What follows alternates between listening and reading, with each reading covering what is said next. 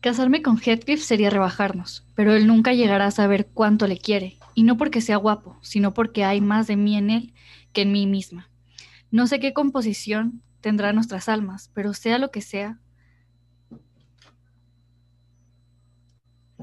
la suya es igual a la mía, y en cambio la de Edgar es tan diferente como el rayo lo es de la luz, de la luna, o la nieve de la llama.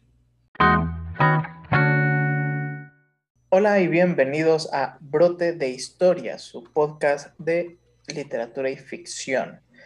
En esta ocasión nos encontramos de nueva cuenta Montserrat de Esquivel, escritora, ilustradora, amante de la autora de la que hablaremos el día de hoy, porque la llevo pidiendo casi casi desde que empezó el podcast, que es Emily Brote. Y por supuesto, su servilleta.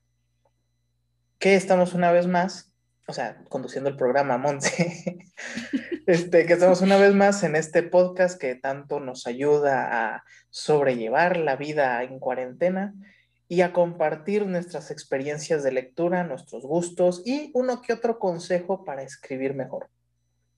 Para todos los que nos escuchen, que estoy seguro que son muchos, que quieren escribir.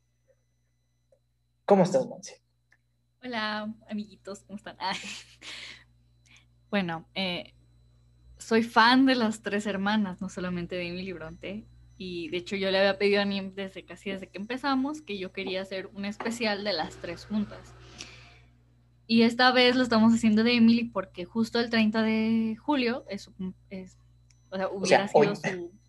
Ajá, hubiera sido el momento en que se está estrenando este podcast. Perdón, estoy un poco distraída, no, es cierto. Em, pues se celebraría su cumpleaños, ¿no? Su nacimiento. Entonces por eso yo le, comenté a Nim, casi obligándolo, de que teníamos que hacer el, podcast de ella y hablar sobre su libro, o sea, el único libro que ella escribió y publicó, Cumbres Borrascosas. Que por ahí, no sé si llegó a, porque ya ves que usamos un, seudónimo. Sí. Bueno, todas las, las Bronte usaban un seudónimo, a Bell. Este, no hay registros de nada, ¿verdad? De, otros textos que haya, no, no novelas necesariamente, cuentos, porque las, las, tres hermanas tenían sus seudónimos, eran, en, lugar de ser las Bronte, eran las Bell. Eran los Bell, ¿no? Porque eran nombres, eran nombres masculinos. Que bueno, son medio raros, ¿no? Es Currer Bell, Ellis Bell y Acton. Y Acton Bell. Acton Bell, que, me suenan. Me suenan. Este. Muy, muy masculino. no, no eligieron nombres unisex, ¿no? Sino de. Este. Pues para poder publicar. Así es. Que, de hecho, quisiera decir en la época, pero es una costumbre que todavía persiste en las editoriales. Este, el pues. mercado está más saturado de, autores que de autoras y es una de las razones por las que muchas autoras para conseguir vender publican con seudónimos o bien con este, acotaciones de sus nombres, ¿no? como es el caso de J.K. Rowling, este, que va a poder publicar eso, para que no se entienda que son autoras. Sí. Y porque aún todavía se cree, ¿no? Que, que las mujeres no sabemos escribir más que eso, creo que es una cuestión ya directamente de, conducta. La costumbre. Ajá, de conducta, de, que no está, no creo que sea algo racionalizado, ¿no? O sea, no, creo que sea consciente, bueno, como que por ahí va mi argumento. O sea, no creo de que, sea tal cual que yo paseo por una estantería y diga, este, ay, esa autora, no, a ella no la leo, sino que ya es una cuestión completamente de conducta y, e inconsciente de que damos preferencia este, autores masculinos que autores, autoras, que, bueno, que autores que autoras, pero también es verdad pues, que en el mercado hay más autores que autoras. O sea, si tú ves listas de, de publicaciones de lecturas del verano, ponte a ver la lista y lo que, que, te gusta. Si son 10 autores nuevos, 7 son hombres, 3 son mujeres, ¿no? Entonces también eso, e, esa falta de, de, de autoras, pues también hace que por pura estadística a lo largo de toda tu vida como lector veas más autores hombres que, que, este, escritoras. Y entonces es, una suma de todos estos factores. Ahora que si hay alguien que conscientemente dice yo no leo autoras, pues ese ya es otro problema, eso, ya es otro, eso ya es otro asunto, eh, que seguramente habrá, pero bueno. En el mundo de la literatura hay de todo. Hay gente que lee a todos y hay gente que es muy selectiva con, con lo que lee. Ahora con la, la, literatura feminista y de género, pues dicen que no van a leer más hombres. Entonces, pues es cuestión de cada quien también. Sí, sí, yo, yo por ejemplo, algo que llegué a hacer el año pasado, este, justamente de una clase donde surgió este tema, fue pues hacer el ejercicio consciente de estar cambiando. O sea, leía un escritor, ah, pues el siguiente libro que voy a leer, voy a fijarme que sea una escritora. Y pues no era cosa de, de ponerme a buscar, este, ay, pues buscar una autora, porque yo tenía, tengo, pues mi lista, ¿no? De libros pendientes, hay un montón, y pues ahí, ahí están este, escritores y escritoras. Entonces era más bien este, ir intercalando, ¿no? De, bueno, ya leí una escritora, ahora voy a leer una escritora y ya veía mis libros, ah, mira, este es de una escritora, de los géneros que a mí me gusta y perfecto, me voy para allá. Y de hecho, muy, muy buenos libros, muy, muy traumáticos, cosas que a mí me gustan. Pero bueno, en fin, ese, eso como pequeña introducción. Eso fue como pequeña introducción, pero ya definido, pues hoy queremos hablar de Emily Bronte y para ello, pues yo me di a la tarea de leer Cumbres Borrascosas, que confieso es un libro que nunca había leído, pero siempre estuvo en mi radar, porque las hermanas Bronte fueron un parteaguas de la literatura con sus historias, ya aparte su vida, pero Tan solo con sus historias fueron un parteaguas y Cumbres Borrascosas te lo vas a encontrar en todos lados. O sea, es ese tipo de novela que tú escribes las mejores novelas de la historia y ahí va a estar Cumbres Borrascosas. O sea, de repente Jane Eyre entra y sale de esas listas. O sea, puede que sí, puede que no, pero Cumbres Borrascosas siempre me la he encontrado. Este, cuando yo buscaba recomendaciones, cuando existía Yahoo Respuestas, este, a mí me gustaba de repente preguntar por géneros específicos, por autores, este, por, por escritoras o por obras nuevas, y Cumbres Borrascosas siempre ha estado en ese radar. Bueno, no sé, Monse, ¿tú cuándo leíste por primera vez esta obra? Pues yo la había escuchado mucho, pero de hecho en una película que se llama La Propuesta, ella decía que, cada Navidad leía Cumbres Borrascosas y en muchos libros de, como de literatura juvenil decían que querían un Heathcliff, o sea, de Cumbres Borrascosas. Y yo así como que, pues, ¿quién será? El año pasado, a lo mejor muchos saben, que salió una colección de clásicos de, de escritoras y protagonistas mujeres que se llama Novelas Eternas, de RBA y trajeron como segunda edición Cumbres Borrascosas, que de hecho la subí a la historia de Instagram, pero si alguien nos sigue y la ve, eh, es esa edición. Mi amiga, mi mejor amiga y yo la compramos así al mismo tiempo y dijimos, vamos a leerla así como club de lectura, tú un capítulo y un capítulo y nos conectábamos en videollamada. Asombrosamente me gustó, pero no por las razones del amor porque pues dentro de lo que cabe, analizando las cosas, para mí es un amor mm, medio tóxico. O mm, no sé, no, no, no voy a poner calificativos. Yo nunca había escuchado que te decían que cuando entras a leer Cumbres Borrascosas tenías que entrar sin juicios. O sea, dejarte la mente libre, porque al final de cuentas es una novela gótica de la época victoriana y pues es una cosa muy distinta. Yo creo que la, tiene, bueno, ajá. La disfruté mucho con, con mi amix y pero sí, con ciertas cosas como que, ay no, es que yo sí odio Heathcliff. O sea, yo en parte no entiendo por qué se romantiza tanto esa parte de, ay, yo quiero un Heathcliff. ¿Qué es exactamente lo que quieres de un Heathcliff? Un adinerado con dos lotes. Y luego preguntarte, pero ¿por qué? O sea, de ser casi un huérfano en que en su casa de adopción nadie lo quería prácticamente más que el papá y de vez en cuando Katy o Catherine, eh, ¿cómo consiguió ese dinero después de irse y llegar con tanto poder y tanta afluencia? criminalmente. Ajá, así como que a lo mejor y engañó a alguien. Y pasaremos a, a, los comentarios de la novela más adelante, ¿no? Pero sí hay muchas cosas que, que comentar. Este, por ejemplo, lo que tú mencionas, ¿no? De lo romántico, más que romanticismo, ¿no? De lo romántico que es que la novela se, se anuncia como si fuera romántica, pero creo que también tiene mucho que ver con que en la literatura, porque en el cine no lo veo tanto, en el, cine, en el cine te dicen que una película es romántica, tú la lees y, ah, mira, sí es romántica, ¿no? Como cómo perder un hombre en 10 días.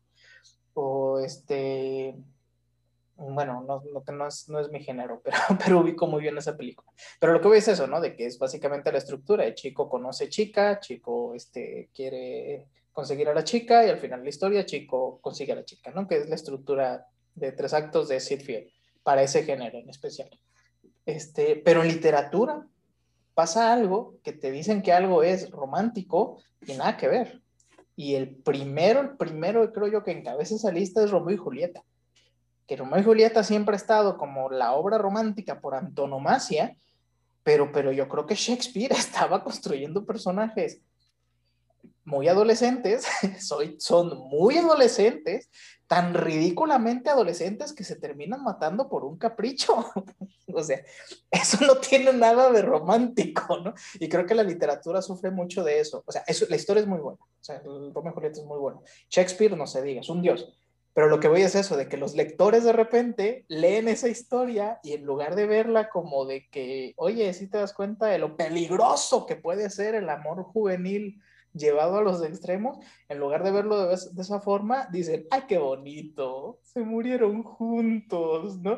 Y, y al final de, de Cumbres Borrascosas, pues si te fijas, está el tema de que comparten la tumba. Bueno, no comparten la tumba, comparten este... Los espacios, sí. El, el espacio, y se habla de que se ve a los dos espectros, a Heathcliff y a Catherine, vagando, ¡ay, qué bonito! ¿no? O sea... Sí, eso es prácticamente hasta que la muerte te, nos separe, pero no nos separa la muerte, porque al final de cuentas, si nos queremos mucho, vamos a seguir juntos incluso después de muertos. Incluso aunque hubiéramos estado como tantos años separados, después de todo el des... pero en el que se hace. En el gótico, el tema de los fantasmas no era una cuestión pacífica ya era una atadura, era una atadura. Entonces, la novela sí está terminando con, con un tono de jodidos los dos, más que felices por siempre, está terminando en un tono jodidos los dos, pero por lo menos juntos. Exactamente. Eh, eh, vamos por ahí, pero si que lo, lo, profundizamos más. Primero, quisiera hablar de la autora. Este, sí, claro. Porque ahora empezamos a hablar como un poquito por ahí el tema de las autoras, pero específicamente de Emily Bronte. ¿Qué, nos puedes compartir tú de ella, a grosso modo?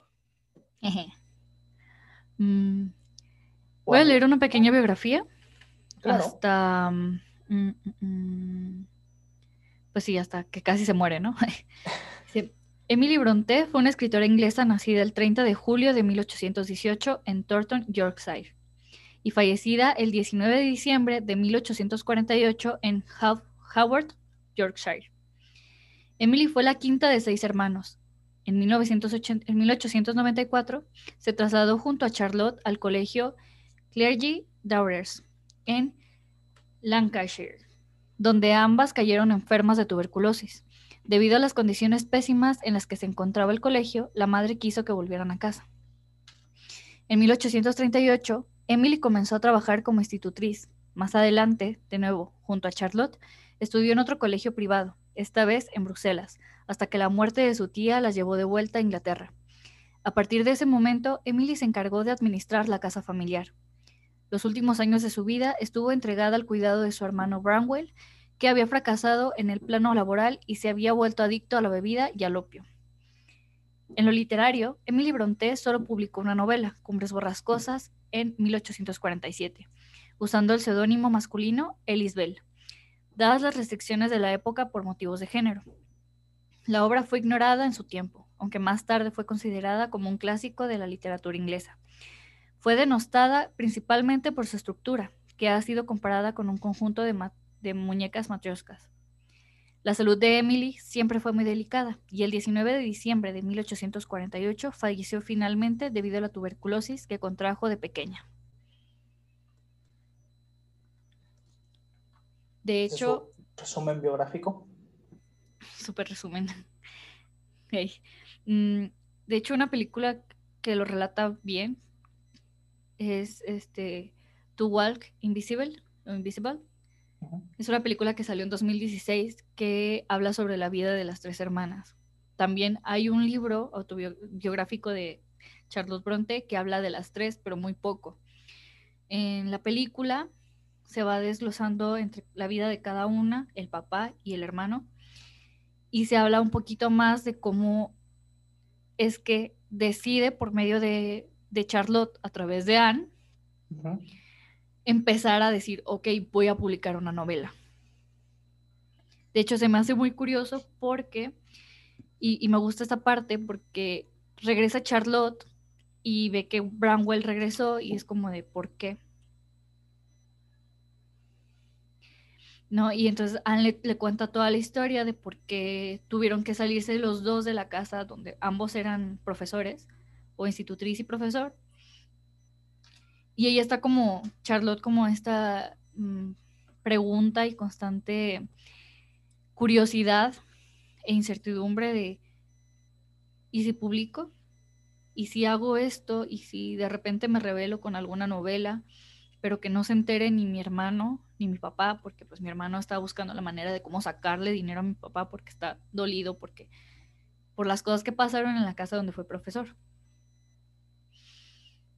De hecho, las tres hermanas en, bueno, Anne y Emily dicen que esas cosas de escribir son juegos de niñas, que ya no deberían de hacerlo porque pues al final de cuentas ya son grandes, ya cada quien tiene su vida, nada más que en ese momento se encontraba en la casa de su padre. Eh, Emily cuenta que sí ha estado escribiendo como que una que otra poesía y Anne más o menos, pero Charlotte es la que pues está toda ofuscada por la vida, por todo lo que vivió cuando estaba en institutriz en no me acuerdo qué lugar. Recuerdo que salen las dos hermanas, Anne y Emily, a pasear y Charlotte entra a su cuarto y empieza a buscar pues todos sus escritos donde están y todo y empieza a leer todo y se asombra de de ver las primeras frases, me imagino, de Cumbres Borrascosas. Y a pesar de que se pelea, se pelean las dos, porque Emily es como que, pues, ¿por qué te metes? No respetas nada, es que tú no tenías derecho a leer mis escritos, yo no te di permiso, has caído muy bajo y todo eso. La otra es como, es que son maravillosos. Y Anne es la que cumple el papel de, de convencer a, a Emily de que pueda publicar esto. Entonces empiezan a contar historias de cuando fueron institutrices y todo lo que se escuchaba de la, de la sociedad en la, que, en la que se estaban desenvolviendo, ¿no? Como las historias de una persona que se fue de un lado y consiguió una fortuna y me imagino que desde ahí se empezó a crear pues Heathcliff. Sí, sí esa historia está, está buena pues porque cuando sucede, o sea, que ya lo publican después de haber sido rechazadas por varios editores y que tienen que pagar para que los publiquen, em, sucede algo cuando sale Jane Eyre. Y al mismo tiempo sale el el la inquilina de Wistfeld Hall de Ambronte, que se la adjudican a Charlotte, o sea, Currer Bell, porque pues prácticamente fue como muy invisible Anne y quieren ir a, Londres para solucionar esta, este problema con los editores y con ciertas cosas de prensa, de prensa, perdón.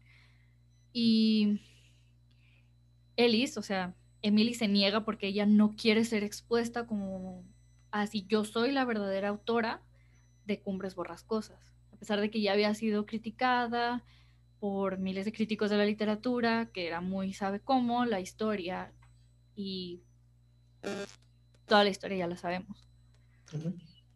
Y pues al final, pues sí, se muere creo que dos semanas después que el hermano. Es más interesante que al final de cuentas toma inspiración de las vivencias y vivencias de otros. no lo empieza a construir casi casi como si dijéramos, lo empezó a construir basándose en chismes. sí, pues era muy dado la época. Ajá, y de ahí este, tomar hilo, ¿no? Para todas las personas que dicen, es que no se me ocurre nada, pues ese chisme. Vete a la iglesia y ese, chismes de los vecinos. Ese chisme que escuchaste, que, que, escuchaste que se resume en una frase, conviértelo en una novela. De hecho, a mí me recuerdo, este, ahora que mencionas, eso, eso yo me imagino que era algo sorprendentemente común en ambas sociedades, la inglesa y el caso que quiero comentar, la norteamericana, este, porque me recordó al Gran Gatsby, lo que hace Hatfield, lo que se va y regresa enriquecido, y pues evidentemente enriquecido por este, algunas acciones ilícitas. Y este, en el Gran Gatsby, que, que pues también es una obra que podría tacharse romántica, pero no lo es, este, el personaje Gatsby se va, regresa y regresa enriquecido y aunque no se dice, pues sí se insinúa que tiene que ver con el tráfico de alcohol. De hecho, la diferencia es de que en, en, el Gran Gatsby sí se llega a murmurar entre los personajes de que dicen que Gatsby mató a una persona.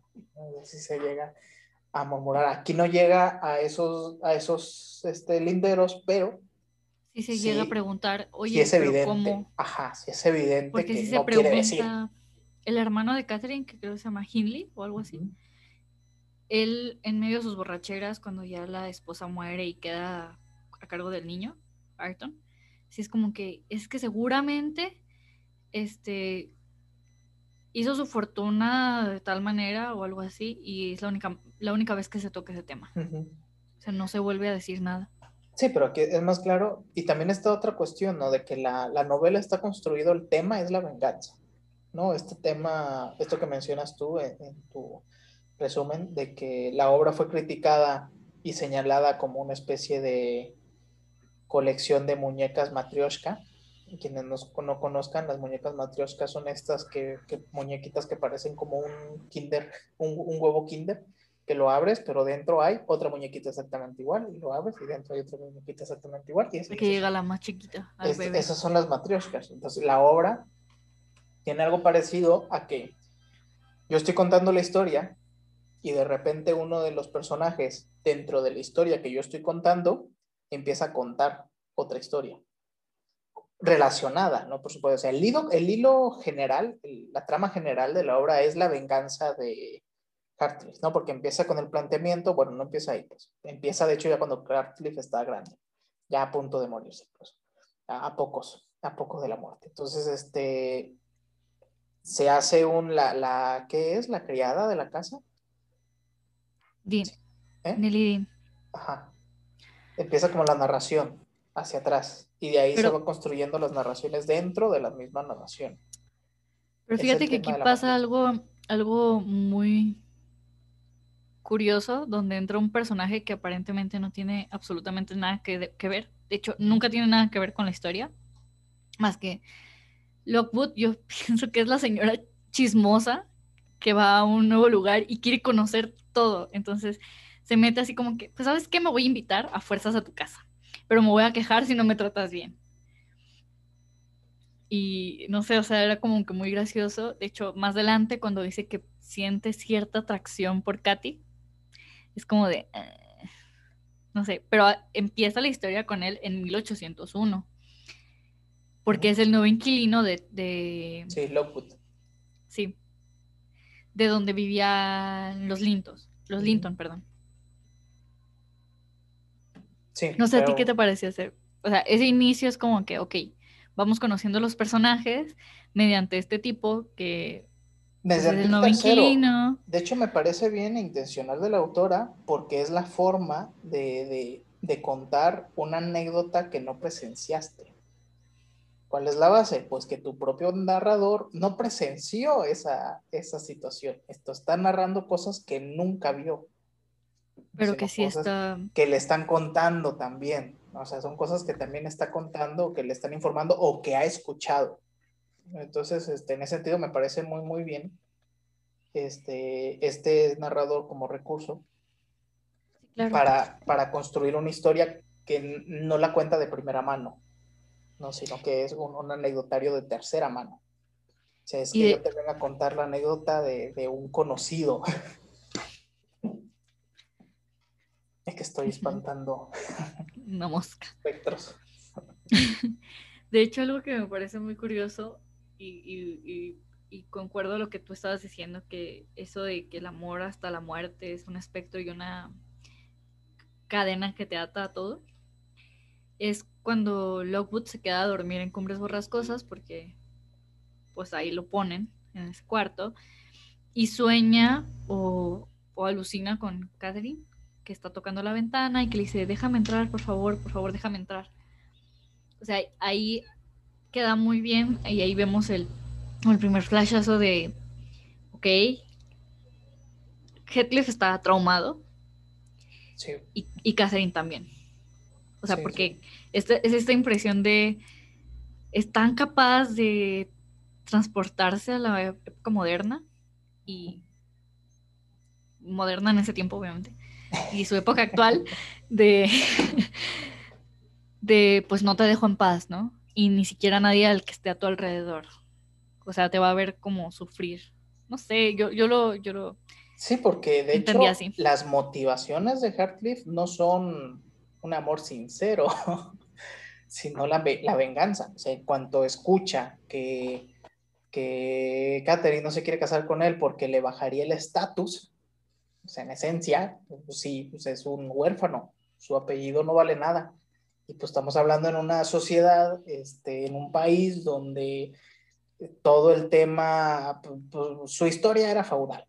Entonces ya desde ahí sabemos de que desde ese momento hasta acá, o sea, no hasta acá, pues al momento en que se cuenta la historia, el, el apellido tenía mucho valor mucho valor, o sea, muchísimo peso y, la forma de las uniones siempre buscaba proteger esos intereses, los intereses y el patrimonio. Entonces, este, pues, su motivación es la venganza, más que juntarse con ella, su primera motivación es la venganza, porque después busca emparentar a estos dos chamacos, bueno, digo chamacos, pero no son chamacos, ya, ya están... Eran adolescentes. estaban en edad casable para la época.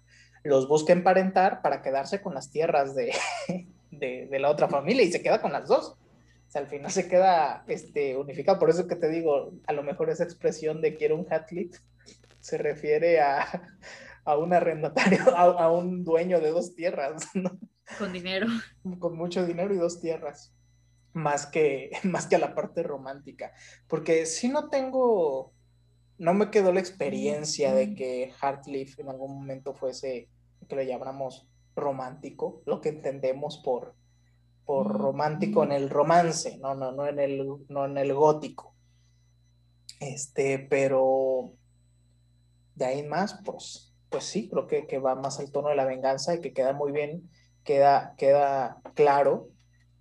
Este, sí sería interesante como analizar por qué se concibe esta obra como romántica en ese otro sentido, ¿no? En, un sentido de lo de tierno y amoroso y, y, no, no he visto la película, no sé si has visto la película. No, no me, no me, llama la atención. Me llama la atención saber cuál es el tono ahí en la película. Ese sí. Porque a lo que voy es esto, ¿no? En el cine es mucho más fácil. En el cine sí, sí pueden, te, dicen, ah, mira, esta película es romántica, la ves y dices, ah, sí, en efecto, es romántica, va sobre dos gatos que se conocen y se enamoran y, y queda bien, ¿no?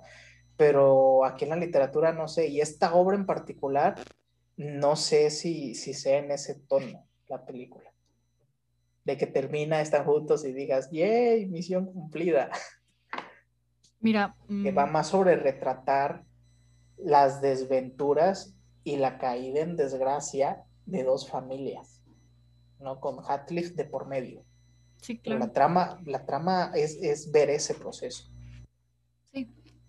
Pero fíjate, algo que, estaba platicando con mi amiga con la que hice este club de lectura, me dijo, es que hablen de, cómo es que fue concebido como él, como una figura de quiero un hombre así.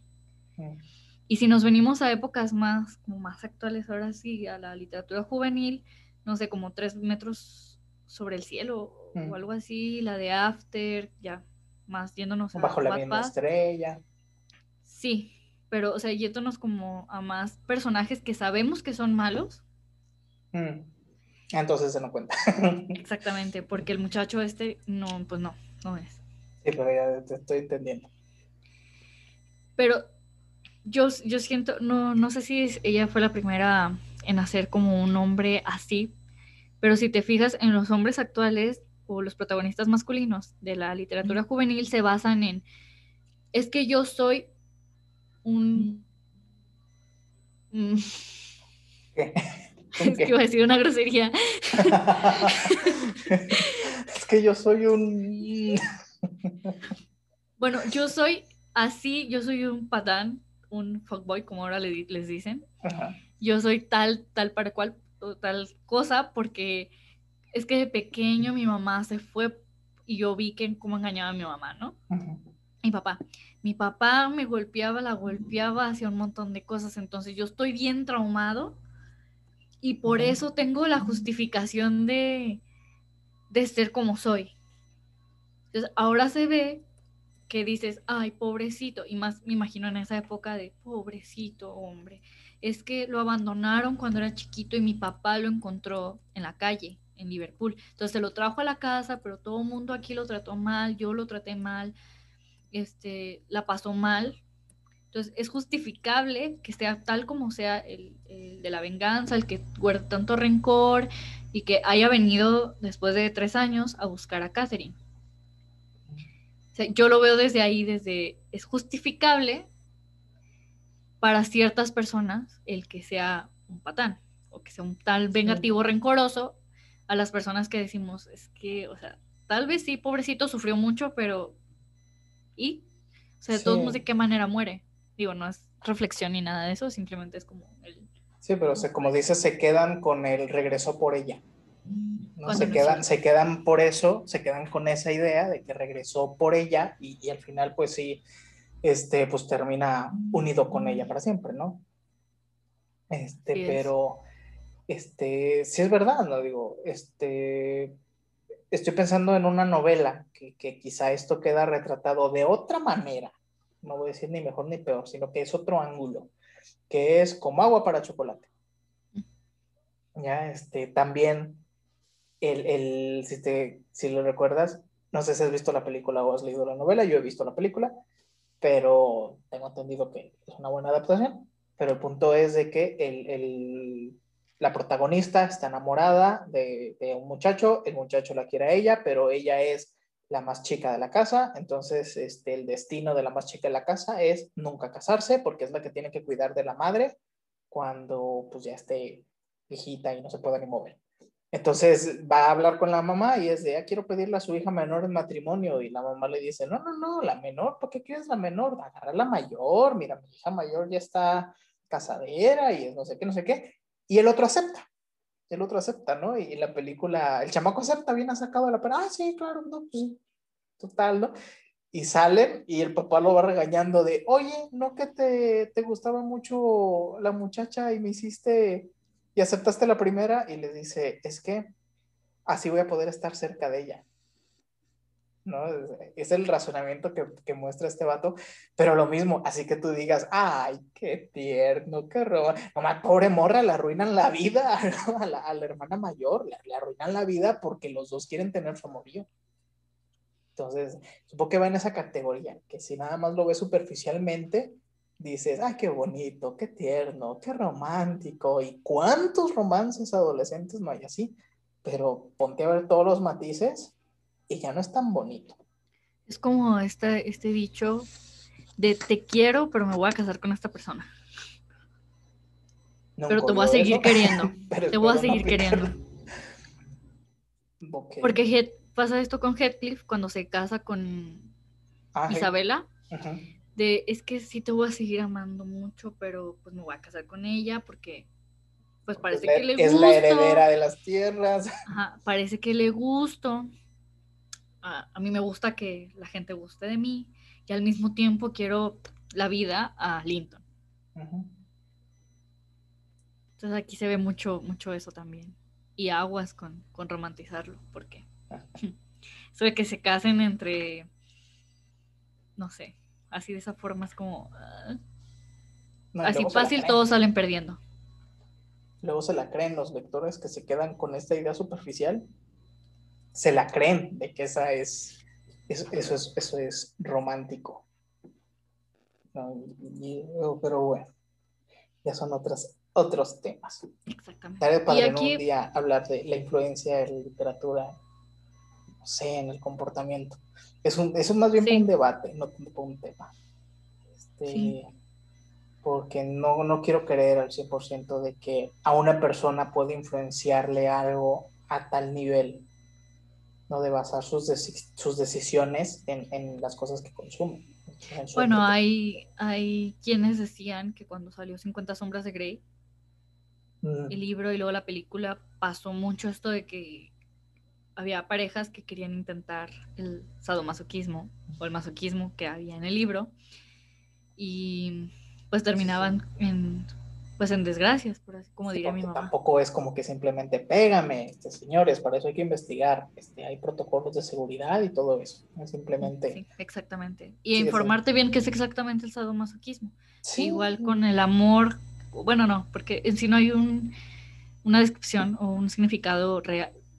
Es que es una categoría blanda, para donde quiera que la busques, es una categoría blanda. Este, la cuestión es que, de repente se, ve como si fuese una fuerza, ¿no? El, amor, como si fuera una fuerza. Un complemento de una historia. Un impulso, ajá, un complemento. Y en realidad es una categoría blanda, es una etiqueta que, que está determinada por muchos factores, pero no necesariamente va a durar para siempre ya cuando dura para siempre, pues ya es algo más, y es algo más fuerte, estas parejas que logran estar unidas, porque a veces también romantizamos eso, ¿no? De que vemos, ay, mira, llevan treinta y tantos años juntos, se ve que se aman, y muchas veces no es el amor la razón por la que siguen juntos, hay muchos factores. Hay muchos factores, a veces los hijos y a veces hasta factores sociales, ¿no? De que hay, bueno, he llegado este, a leer estos estudios antropológicos que se llegan a hacer así investigaciones de mujeres, este, en, situaciones parecidas. ¿Y por qué no, no dejan al esposo? Pues a dónde me voy, ¿no? Y muchas tienen esa percepción de que es que a dónde me voy. O sea, no, no es, no es, tampoco, no estoy aquí por gusto, pero es que tampoco sé qué hacer si me voy. Déjate tú también de eso. En los años 70 todavía, digo, por ejemplo, como muy directo de familia, eh, mi abuelita tenía cinco hijos, una, una niña especial a la cual pues no se podía ir a cualquier lado en la cual la recibieran con todos los cuidados que tenían que hacerle, incomodando, ella decía. Entonces, por eso volvió con mi abuelo, porque pues al final de cuentas, ¿quién le iba a querer con cinco hijas? ¿Quién, hijos? ¿Quién la iba a recibir?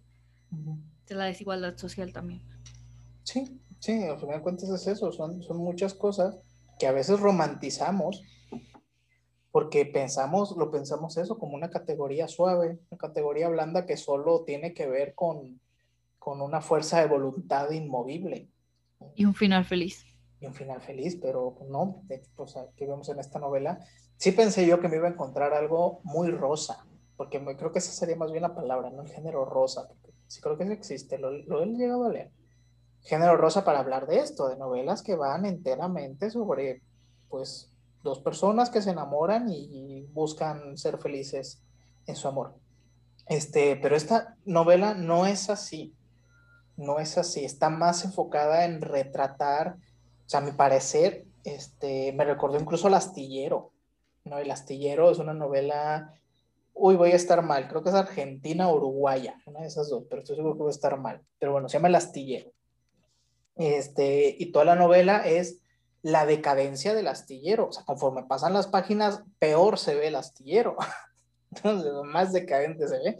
Y algo parecido, no llega a ser tan cruento, pero es algo parecido a la situación de las tierras de estas familias.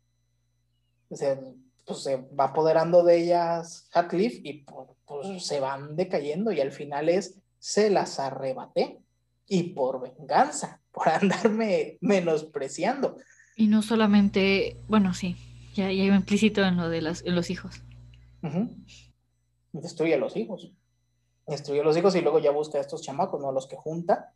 Y es la misma estrategia, pues que se casen, que se enamoren estos dos y se casen para quedarme yo con. Que de hecho también es como que nace cierta obsesión, ¿no? Tanto Linton, el niño. convierte en obsesión. Por, por decir, es que yo no quiero estar solo porque estoy enfermo, yo no quiero esto de, de quedarme solo porque mi papá, a mi papá no le importo, ¿no? Y la otra es como que, pues es que, o sea, su intención de que alguien la necesite. Y, fíjate, eso también es otra expresión de amor. ¿eh? No sé si has llegado a conocer a personas así que, que están enamoradas, pero la base de ese amor es no quedarse solos. o sea, como personas es no quedarse abandonadas y, prefieren estar con alguien que, que estar solos. ¿No? Y, y, lo mismo, eso también es amor, pero es que aquí el problema es de que pensamos el amor como una categoría de, ay, sí es perfecta, y no lo es. ¿no? Y, y ahí mi tesis y tiramos el micrófono y nos vamos. ¿eh? Y de hecho yo quería hacer un comentario porque em, del que nunca se ha hablado Ajá. es eh, Ayrton. ¿Quién? Ayrton o Ayrton. Ah, ah, ya, ya, ya. Que ese está bien nombre, bien raro, bien nombre no, raro. No lo quise pronunciar. Qué vergüenza. Acabo de hacer el ridículo. no, no es cierto. O tal vez sí que es la, la otra parte de Heathcliff. Porque hasta donde se visibiliza a donde llega Lockwood, hacia, hacia el chisme donde yo voy y veo, sí, sí es, vemos a un Ayrton osco, grosero, eh, hasta cierto punto pedante y sucio físicamente. Y yo creo que es como una parte de absorbo la personalidad de la persona con la que vivo, o sea, Heathcliff, pero al mismo tiempo lucho por no ser Heathcliff. Sí. Harton Ershaw, él se casa al final con Katherine. Con Katherine, o Katy. Y de hecho, a eso yo voy con otra cosa, ¿no? Ayrton logra cambiar a pesar de que posiblemente se podría estar convirtiendo en, en Heathcliff. Pero aquí pasa que lo que hace al final de de todo este relato es que busca la manera de como de mejorar o de cambiar su actitud, tal vez sí por Katy, pero por algo.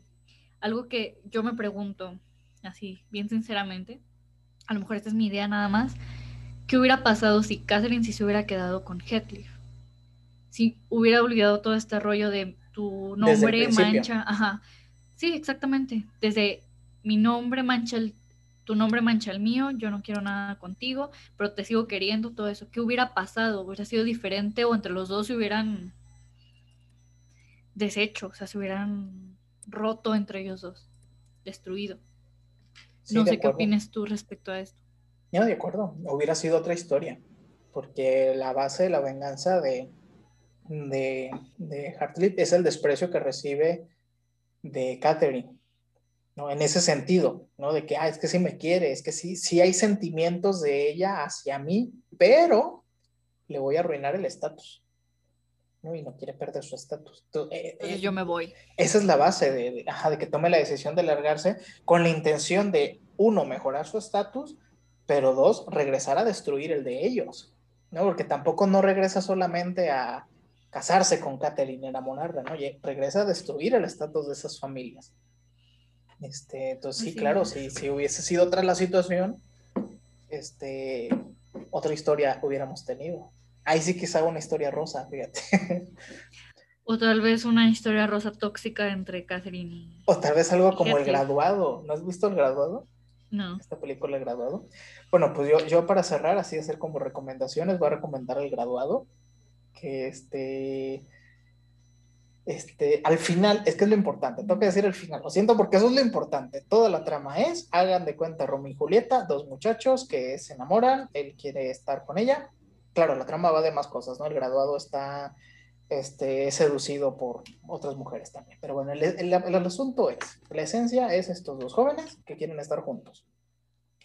La chava se va a casar con alguien más, Llega el chavo a la boda, la rescata de la boda, toda la familia hace el argüende, ah, por un ruidajal. No sé si después de eso de verdad pretendían volver a casar a la hija con este chavo, o si el chavo se iba a querer casar después de este argüende. Se fugan los dos, ella en su vestido de novia y él. Entonces la escena ahí es muy bonita, ¿no? De, ah, mira, el, vive el amor, se, se fugan, hacen la parada un camión, se trepan, se sientan hasta el fondo y la película termina enfocándolos a ellos dos y en ese momento miras el semblante de sus rostros y poco a poco como que van aterrizando, ¿no? De qué acabamos de hacer, acabamos de romper la relación con nuestras familias, este vato no tiene ni casa, ¿dónde vamos a vivir? ¿Qué vamos a hacer con nuestras vidas? O sea, al final de la película, todos esos sueños que mientras estaban este, corriendo juntos, tomados de la mano, liberándose de esos yugos familiares, en ese momento aterrizan y es de, ¿y qué hacemos? Y ahí termina la película. Entonces, este, quizá hubiésemos tenido una trama parecida al graduado, ¿no? De, de Hartcliffe y Catherine buscando estar juntos, la familia negándose, pero ellos por fin lo logran y cuando lo logran, oye, acabo de perder todo mi estatus, ¿eh? Oye, tengo 17 años, ¿qué hago? Yo sé, pudo haber sido algo así, pero bueno, esa es mi recomendación final. Yo quiero hacer una un paréntesis bien hermoso a Nelly Dean. que qué buena memoria tiene. ¿Quién? La que le está contando el chisme a Lowood. Ah. La historia. Digo, no manches, yo cuando tenga su edad, que no sé cuántos años tiene, quisiera tener la misma memoria que esta morra tiene, porque todo, se, todo se acuerda, o sea, todo lo cuenta a, lujo de detalles, y es como de... A mí me encanta ese personaje. Porque es como, sí, señor Lowood. Sí, señor Lowood. Bueno, está bien. Pero es que ya me quiero dormir. Cuénteme más. No. Es la testiga. Ella es la testiga de todo. Y de tres generaciones. Eso es lo más así ya. Bueno. Personaje más entrañable. Sí. Me gusta mucho. Ella y Arton son mis personajes favoritos. Los amo mucho. Muy bien y Ayrton, por el contexto que les acabo de dar. Y como recomendación sería leer el libro. Ahora sí adentrándose de... Me olvido de todo lo que me acaban de decir aquí y me concentro en, disfrutar o leer o conocer lo que está diciendo la autora porque me parece que vale mucho la pena. La manera en que lo, lo narra, la construcción de personajes, como dice este señor, y así. Y si alguien de ustedes ha visto la película y dice, véanla porque a lo mejor es distinto o lo que sea, nos dicen. Espero, por favor. Sí. Y, para ver el fin de semana. Exacto. Y la recomendación que yo hago podría ser este, la biografía, la película de las biografías de las tres hermanas, que es una sola. Eh, ya sea la de 1979 o la del 2016. ambas creo que son buenas.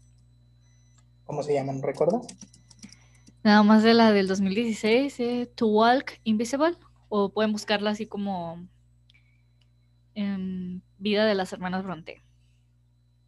O películas de las Hermanas Bronte, y ahí te salen pues las dos. Me imagino que debe haber más, pero pues sabe. Yo la vi el otro día y me gustó mucho. Sí, yo creo que en español nada más es Invisibles. Ah, la vi en por lo que estoy viendo. Pero de por si la buscan en, en español es Invisibles o en inglés To Walk Invisible. Así que muchas gracias por escucharnos hoy. Muchas gracias. Y nos vamos a estar escuchando de nuevo en 10 días, el 10 de agosto. Gracias, Monse. Nos estamos viendo. Adiós. Bye. Disfruten su podcast.